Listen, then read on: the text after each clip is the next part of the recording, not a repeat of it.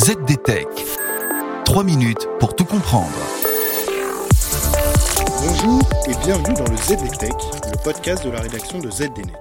Je suis Pierre Benamou et aujourd'hui je vais vous expliquer pourquoi en matière de fibre optique, on trouve encore des plats de nouilles bien difficiles à digérer.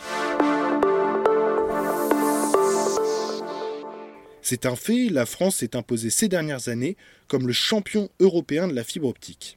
Rendez-vous compte, au moins 60% des foyers et entreprises françaises ont d'ores et déjà accès au très haut débit par ce moyen. Une proportion qui tombe à seulement 8% chez nos voisins allemands et ne s'élève qu'à 38% au niveau européen. C'est dire.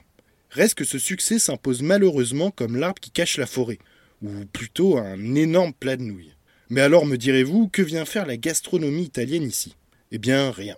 Le plat de nouilles, dans le cas qui nous intéresse, c'est le petit surnom donné à l'enchevêtrement de câbles et de fils qui dégoulinent trop souvent des armoires télécom. Pour rappel, ce sont ces dernières que vous pouvez voir dans vos cages d'escalier ou sur le trottoir d'en face et qui servent à assurer votre connexion. Et c'est bien à leur niveau que se situe l'un des derniers points faibles de la connectivité au très haut débit en France. C'est en effet au niveau du raccordement final de la fibre c'est-à-dire la connexion entre le dernier point de mutualisation et votre domicile ou votre entreprise, que le bas blesse.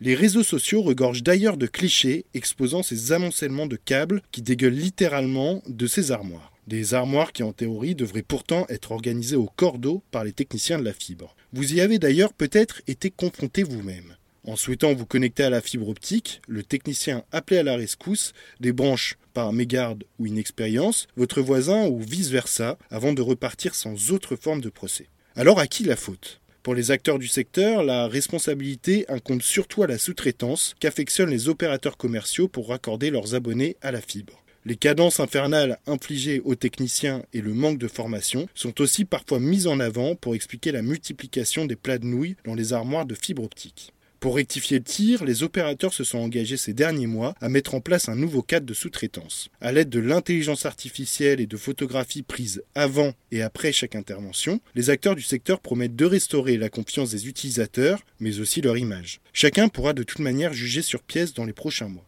Et si cela fonctionne, gageons que la prolifération de ces plats de nouilles bien indigestes sera de l'histoire ancienne. Et voilà, normalement on a fait le tour du sujet. Pour en savoir plus, rendez-vous sur zdnet.fr. ZDTech. 3 minutes pour tout comprendre.